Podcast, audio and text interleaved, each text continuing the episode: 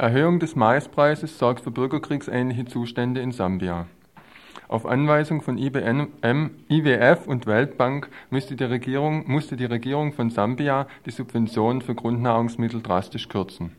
Nach der Revolte vor zwei Jahren hatte die Regierung versucht, ohne ausländische Geldgeber einen eigenen Kurs der Sanierung einzuschlagen.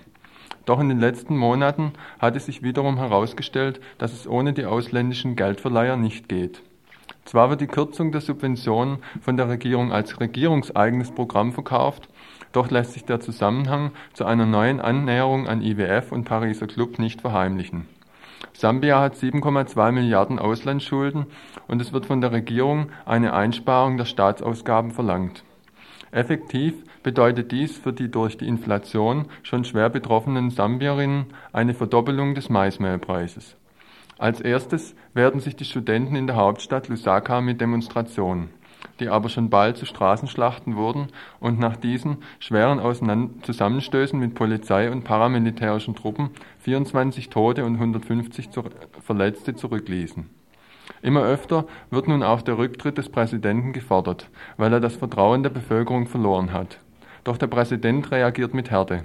Er will die Preiserhöhungen nicht zurücknehmen, weil sie für die Sanierung des Staatshaushaltes unerlässlich seien.